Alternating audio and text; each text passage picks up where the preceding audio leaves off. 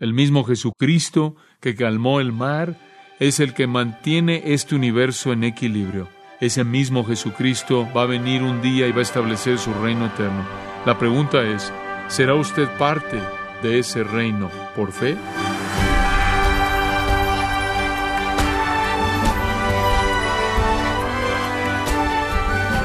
Bienvenido a su programa Gracias a vosotros con el pastor John MacArthur. Ninguna persona o máquina puede alterar la trayectoria de un huracán, prevenir que un tornado arrase con una ciudad o predecir el tiempo y ubicación de un terremoto. Todos son parte de la naturaleza y su poder, y les tememos porque son completamente incontrolables. Sin embargo, todo el poder combinado de la naturaleza está sujeto a aquel que posee autoridad absoluta y un infinito poder. Este es el enfoque de John MacArthur con la serie titulada El asombroso poder de Jesús en gracia a vosotros. Mateo capítulo 8. Veremos los versículos 23 al 27. Mateo 8, 23 al 27. Permítame darle algo de trasfondo para nuestros pensamientos. Cuando Dios creó al hombre, Dios ordenó que el hombre debía ser el rey de la tierra, que el hombre debía ser el monarca. El libro de Génesis dice que Dios le dio al hombre el dominio o soberanía o dominio, gobierno o la capacidad de reinar sobre la tierra. Y después cuando el hombre cayó en pecado, él fue derrocado como el rey, él perdió su soberanía, él perdió su derecho de gobernar, él perdió la majestad y la maravilla y la gloria de una tierra inocente, el reino que Dios le había dado. La tierra fue maldecida inmediatamente por Dios y como resultado de esa maldición el control de la tierra cayó en las manos del usurpador, Satanás, quien es llamado el príncipe de este mundo, el Dios de este siglo. Y entonces el hombre perdió su dominio y la tierra perdió su gloria. ¿Cuál fue el resultado de esto? Permítame darle algo del resultado de esto. Enfermedad, dolor, muerte, dificultad en las relaciones humanas, guerra, tristeza, injusticia, mentira, hambre, desastres naturales y actividades demoníacas. Estas son las cosas que resultaron del pecado. Y la tierra soporta todas estas cosas constantemente. Pero la Biblia nos presenta un plan redentor grande y glorioso en el cual Dios no solo está redimiendo al hombre, sino también redimiendo el ambiente del hombre, redimiendo la tierra del hombre, redimiendo el universo del hombre, invirtiendo la maldición. Ahora, de acuerdo con el plan de Dios, para hacer esto, Dios vendría a la tierra dos veces. La primera vez, Él vendría para redimir al hombre. La segunda vez, Él vendría a redimir la tierra y el universo. Entonces vemos en la primera venida del Señor Jesucristo que Él fue a la cruz y resucitó de la tumba para la redención del hombre. La segunda vez que Él venga en gloria refulgente establecerá un reino de mil años y después una nueva tierra y un nuevo cielo a lo largo de la eternidad y de esta manera redimirá la creación entera. Ahora ese es el plan y Cristo es el que iba a llevar a cabo el plan, lo va a llevar a cabo. El diseño definitivo entonces es un universo sin tristeza, sin lágrimas, sin dolor, sin enfermedad, sin muerte, sin dificultades, sin desastres, sin demonios, todo justo, todo santo, todo hermoso, todo glorioso para siempre. Ese es el reino venidero de Dios. En su primera fase es el reino de mil años, el milenio, cuando el Señor invierte la maldición en la tierra misma. La segunda fase es en el estado eterno, cuando Él recrea un nuevo cielo y nueva tierra diferente del que tenemos ahora. Todo va a cambiar en el futuro. Todo que nosotros conocemos como maldición, todo que afecta la existencia del hombre, todo lo que rompe el corazón del hombre, todo lo que roba el gozo del hombre, todo lo que le quite el dominio que Dios quiso que tuviera, la soberanía que Dios diseñó será invertido. Y la Biblia dice que reinaremos para siempre con Cristo en su trono. Esa es la redención del universo. Las cosas no siempre van a ser como son hoy. Ahora, al ver la redención de la tierra y el universo, al ver la venida del reino glorioso venidero de Dios, es evidente que el hombre no puede llevar a cabo ese cambio. No podemos cambiar nada en nuestro ambiente. Podemos tratar de enfrentar con algunos de los problemas, pero no podemos eliminarlos.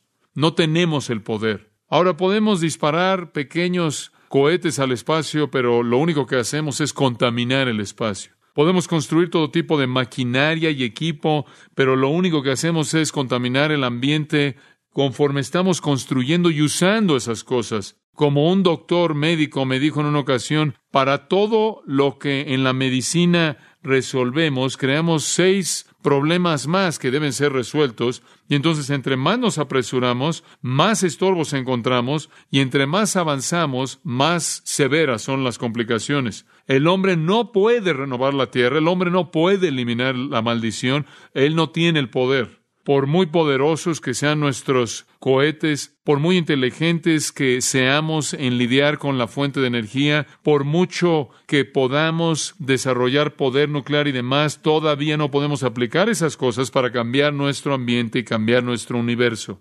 Ahora, si la Tierra va a ser cambiada, y si el ambiente va a ser alterado, y si va a haber un nuevo cielo y nueva tierra, va a tener que ser hecho por alguien muy superior a cualquier hombre. De hecho, no solo es un poder que está por encima del hombre, es un poder que es inconcebible para el hombre. Ni siquiera podemos imaginarnos el tipo de poder que se necesita para invertir la maldición, para crear un nuevo cielo y una nueva tierra, así como no podemos imaginar el tipo de poder que se necesita para que Dios creara al principio y sustentara la creación. En el Salmo 62 la Biblia dice, el poder pertenece a Dios. En Job 26, 14 dice, el trueno de su poder, ¿quién lo puede entender? En el Salmo 79, 11 dice, la grandeza de tu poder. En Nahum 1 dice, el Señor es grande en poder. En Isaías 26, 4 dice, el Señor Dios es poder eterno. En el Salmo 65, 6, que lo leí esta mañana, dice, ¿quién por su fuerza establece los montes siendo ceñidos de poder? No es sorprendente que David dijo en el Salmo 63, Oh Dios, tú eres mi Dios, de mañana te buscaré, mi alma tiene sed de ti, mi carne anhela ver tu poder. ¿Qué tipo de poder tiene Dios? Nos es visible. Romanos 1. Las cosas que nos rodean reveladas a nosotros, el poder de Dios, dice Romanos 1.20.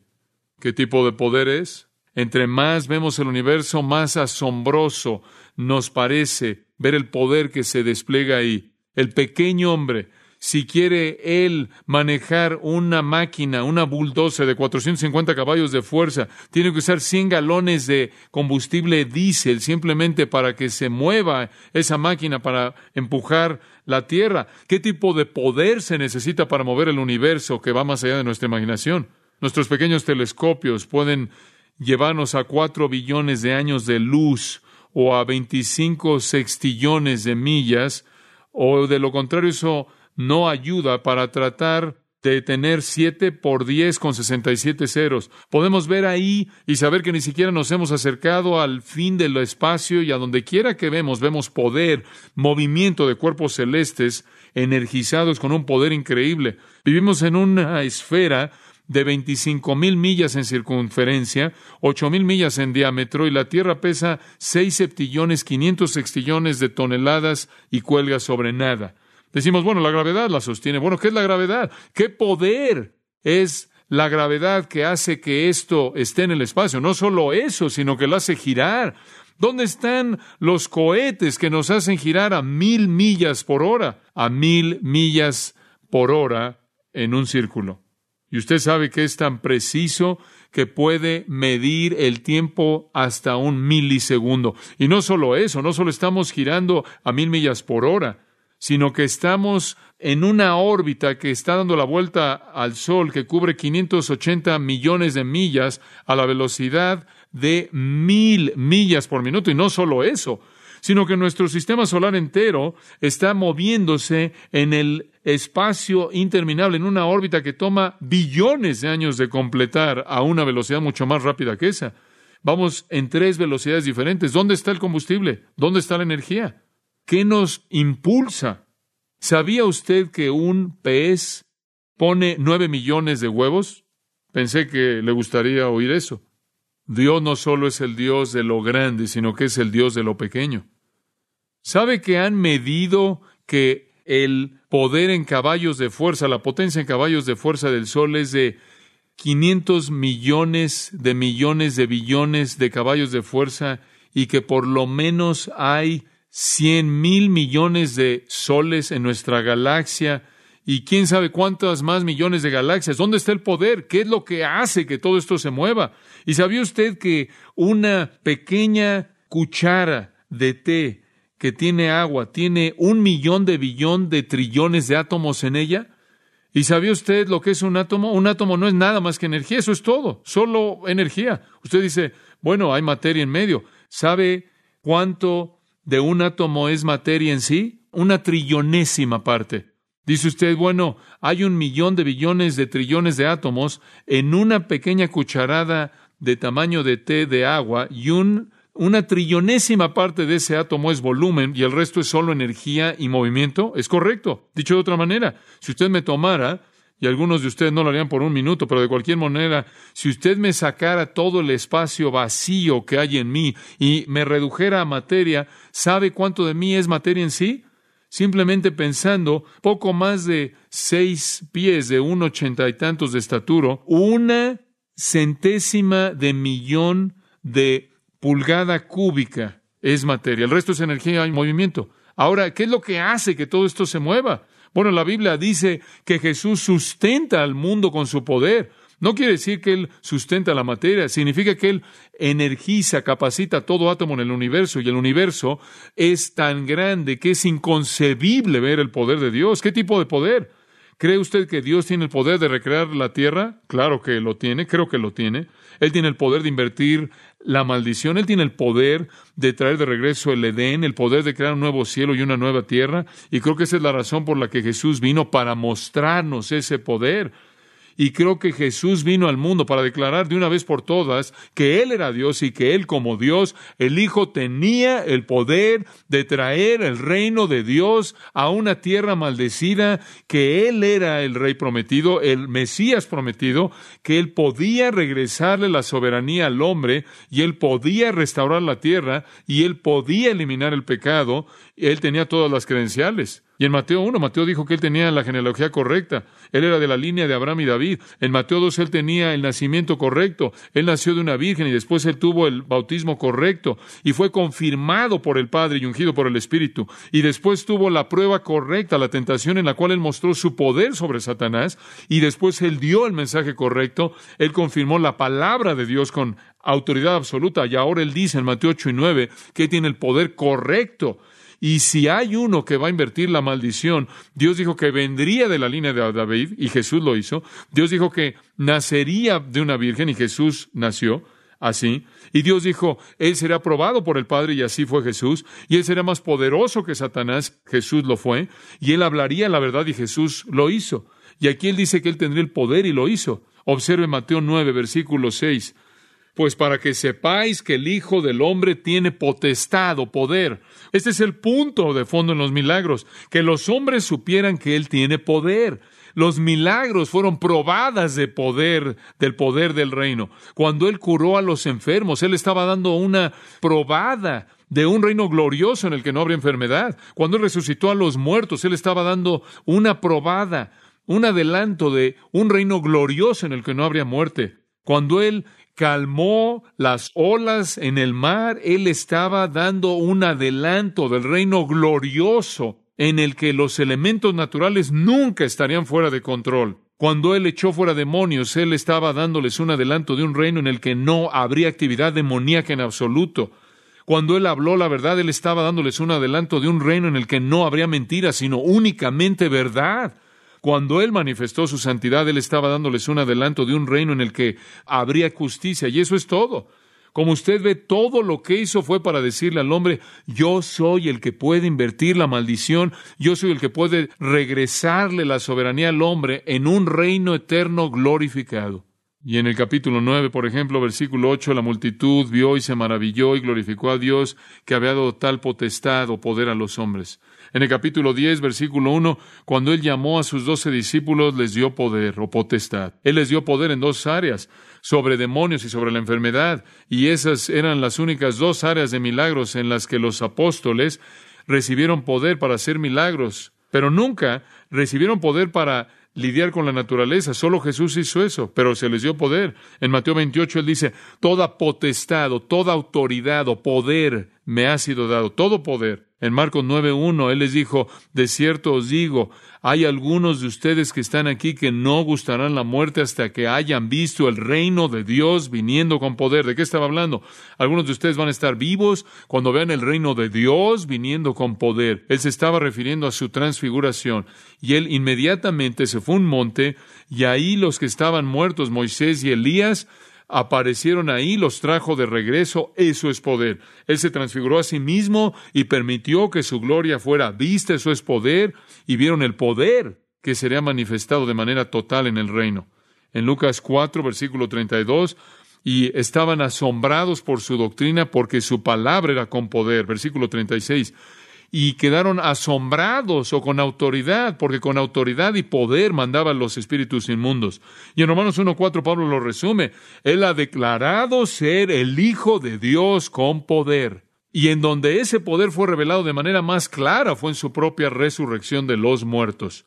De hecho, en 1 Corintios 1.24 se dice que Él es el Cristo, el poder de Dios. Ahora, lo que Mateo nos estaba mostrando es que Jesucristo tiene poder sobre toda faceta de la maldición, sobre la enfermedad y la muerte y Satanás y los demonios y los elementos naturales y los animales y el dolor y todo. Por lo tanto, presentándose a sí mismo con las credenciales como el heredero que es el heredero legítimo de la tierra, el rey de reyes y el señor de señores. Hay nueve milagros en los capítulos ocho y nueve. Los primeros tres tienen que ver con la enfermedad, ¿no es cierto? Los siguientes tres muestran su poder sobre los elementos naturales, el mundo sobrenatural y sobre el pecado. Entonces usted va de la enfermedad a los elementos naturales, al dominio sobrenatural de los demonios, después al pecado, inclusive la muerte y más adelante todos estos retratos maravillosos de su poder.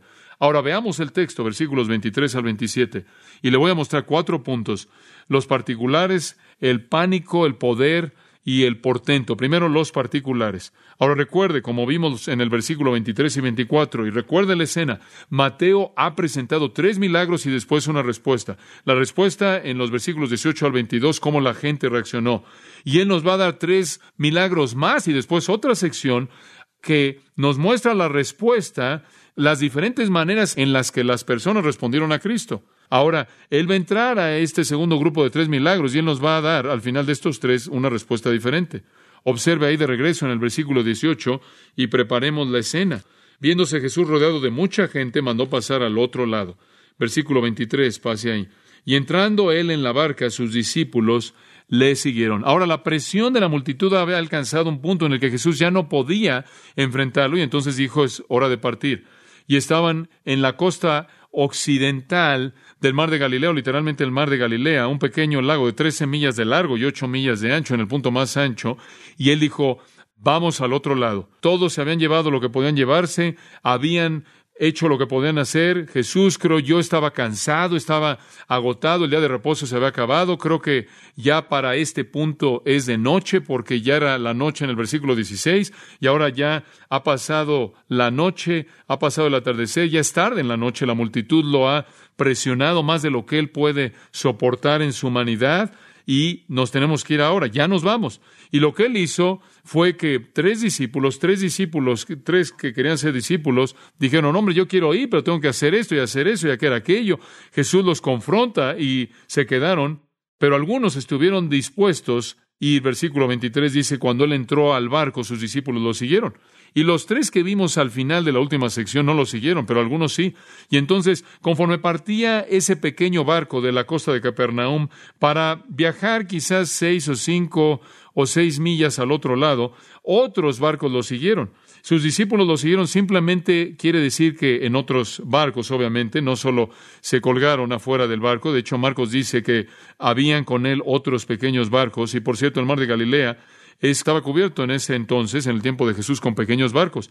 Este es un área de cultivo, de granjas, de pesca. Los peces proliferan en esa área, inclusive en el día de hoy. Si usted va ahí, le van a dar lo que se llama el pescado de San Pedro, el cual es un pequeño, es un pequeño pescado de agua dulce, tiene muy buen sabor y hay muchos ahí. La agricultura y la pesca era la manera en la que se sostenía esa área y entonces habían muchos barcos pequeños y una pequeña flotilla comienza a moverse con Jesús conforme van al otro lado. Y observa al final del versículo 23, muy importante señalar esto, sus discípulos le siguieron. Ahora Jesús está en un barco con algunos de sus discípulos, por cierto, para este entonces se registra en Marcos y Lucas, él ya ha escogido a los doce.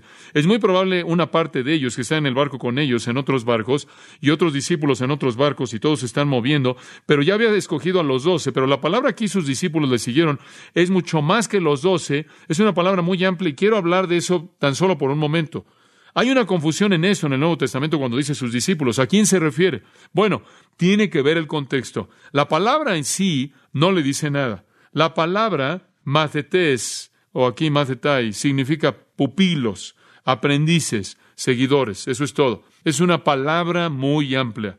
Ahora, algunas personas han tratado de decir, bueno, cuando tiene la palabra discípulo en la Biblia se refiere a un cristiano de segundo nivel, una categoría más elevada de espiritualidad, el tipo de cristianos del mayor, del nivel más alto. En otras palabras, aquí están simplemente los cristianos comunes y corrientes, los creyentes, y después están los discípulos, quienes son los supersantos, pero ese no es el caso. Usted no puede hacer que esa palabra signifique eso en el contexto, como lo veremos conforme explicamos esto. Ahora, una de las razones por la que no podemos ver eso como un discípulo legítimo por ejemplo, regresando al 5.1, viendo las multitudes, subió al monte y cuando se sentó sus discípulos vinieron a él. Ahora, ¿qué discípulos? Bueno, algunas personas creen que son los doce, y por lo tanto, si son los doce, el sermón del monte es dado a los doce, por lo tanto no puede ser un mensaje de salvación porque ya creyeron. El problema con eso es que es un mensaje de salvación y asume que no necesariamente creen y que la palabra discípulo aquí simplemente significa aprendices. Tiene la multitud, que en cierta manera es indiferente, y después tiene gente que está diciendo, oye, yo quiero oír lo que este hombre tiene que decir, estoy muy interesado. El nivel de su compromiso no es determinado en este punto. Y entonces les habla acerca del tema de la salvación porque ese es el punto clave. Ahora usted llega al capítulo 8 de nuevo al versículo 21 uno de aquellos que es llamado discípulo dice en realidad, yo no te voy a seguir hasta que mi padre muera. La implicación es que este hombre no fue. Él simplemente se dio la vuelta y se fue a casa. Entonces era llamado un discípulo, pero no siguió a Cristo. El veredicto es algo diferente de que usted sea un discípulo. Eso simplemente quiere decir un aprendiz hay de todo tipo. Por ejemplo, en Juan 15 dice ahí, cualquier pámpano que permanece en mí no da fruto, es cortado y aventado, arrojado en el fuego. ¿Qué quiere decir estar en mí? Quiere decir ser un discípulo. Habían algunos discípulos que estaban conectados con Cristo que no tuvieron fruto. No había justicia ni santidad, nada que marcara la verdadera salvación y fueron cortados y quemados. Estaban ahí, eran discípulos, pero no eran reales. En Mateo 13 tiene cuatro tierras Todas son el tipo de tierras que están siguiendo a Jesús, cuatro tipos de discípulos. La semilla sembrado en tres, en esos tres muere, solo en uno crece. Uno era real y tres no. En Mateo 10 Jesús dice, mis verdaderos discípulos son los que soportan hasta el final. Y él tenía a Judas en mente cuando dijo eso. Judas no soportó hasta el final y mostró que no era un verdadero discípulo. Eran aprendices que los que estaban alrededor de Jesús, pero solo porque son llamados discípulos no significa que son creyentes. Eso todavía no ha sido determinado. La palabra en sí no es una indicación de nada, excepto de que estaban siendo atraídos a la enseñanza de Jesús y estaban oyendo. Ahora, podemos reducir a los discípulos a cuatro categorías y esto podría serle útil. Primero estaban los que eran los curiosos, los discípulos curiosos. Siguieron a Jesús, escucharon, les encantaba, les intrigaba lo que él decía, pero ¿sabe lo que sucedió? En Juan 6 Jesús les dijo un día, a menos de que coman mi carne y beban de mi sangre, en otras palabras, a menos de que me tomen, me reciban de manera total, a menos de que estén dispuestos a identificarse con todo lo que yo soy, a menos de que estén dispuestos a afirmar mi señorío total en su vida, no pueden ser mi discípulo, no me pueden seguir, no pueden entrar a mi reino. Y dice de manera muy simple, y sus discípulos ya no andaban más con él. Eran los curiosos, no los comprometidos. Y después Jesús dijo, ¿queréis acaso iros también vosotros? Y Pedro dice, ¿a quién iremos? Tú y solo tú tienes palabras de vida eterna. Y después dice esta, pero nosotros creemos y estamos persuadidos de que tú eres el Hijo de Dios. En otras palabras, dice, muchos de sus discípulos ya no andaban más con él. Pero Pedro dijo, nosotros creemos y estamos seguros. Él dice, no somos el tipo de discípulos que son curiosos, somos el tipo de discípulos que están comprometidos. Sabemos que hablas la verdad. Estamos seguros. Entonces estaban los curiosos, vinieron y se fueron. Después estaban los convencidos. Estos eran los discípulos que estaban intelectualmente convencidos. Nicodemo es una ilustración clásica. Él estuvo ahí cerca de Jesús, escuchó lo que Jesús dijo, él vio lo que Jesús hizo y vino a él de noche y le dijo, creo que tú eres de Dios, intelectualmente convencido, pero no dice necesariamente en el sentido pleno que él creyó. Y después están los clandestinos, los discípulos secretos, como José de Arimatea, que lo mantuvo en secreto pero creyó en silencio. Y después están los comprometidos, los valientes, los abiertos, los que siguen a Jesús.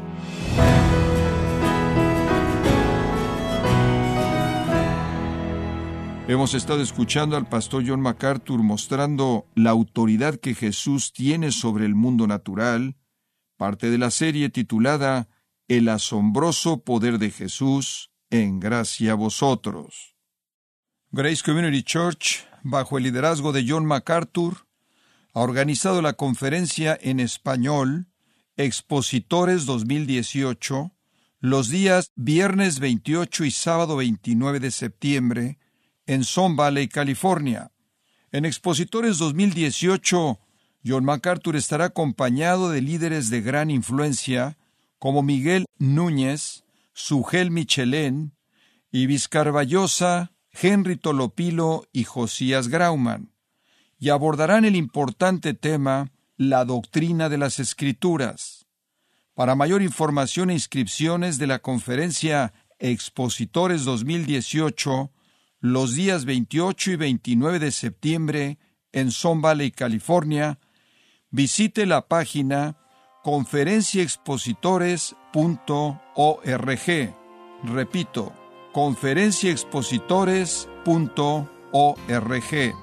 Si tiene alguna pregunta o desea conocer más de nuestro ministerio, como son todos los libros del pastor John MacArthur en español o los sermones en CD que también usted puede adquirir, escríbanos y por favor mencione la estación de radio por medio de la cual usted nos escucha en gracia a vosotros. Es importante conocer no solo el país y ciudad de donde usted nos escucha, sino también la radio. Para quienes contactan nuestro ministerio por primera vez, pueden solicitar una copia del mensaje de promoción sin costo alguno, un mensaje por oyente únicamente. Si usted vive en los Estados Unidos o Puerto Rico, escríbanos a Gracia Vosotros, P.O. Box 4000, Panorama City, California 91412 o puede escribirnos a través del siguiente correo electrónico radio arroba Queremos agradecerle su tiempo y sintonía en nombre de John MacArthur y del personal de este organismo e invitarle para que nos acompañe en la próxima edición y así juntos continuar desatando la verdad de Dios un versículo a la vez, en gracia a vosotros.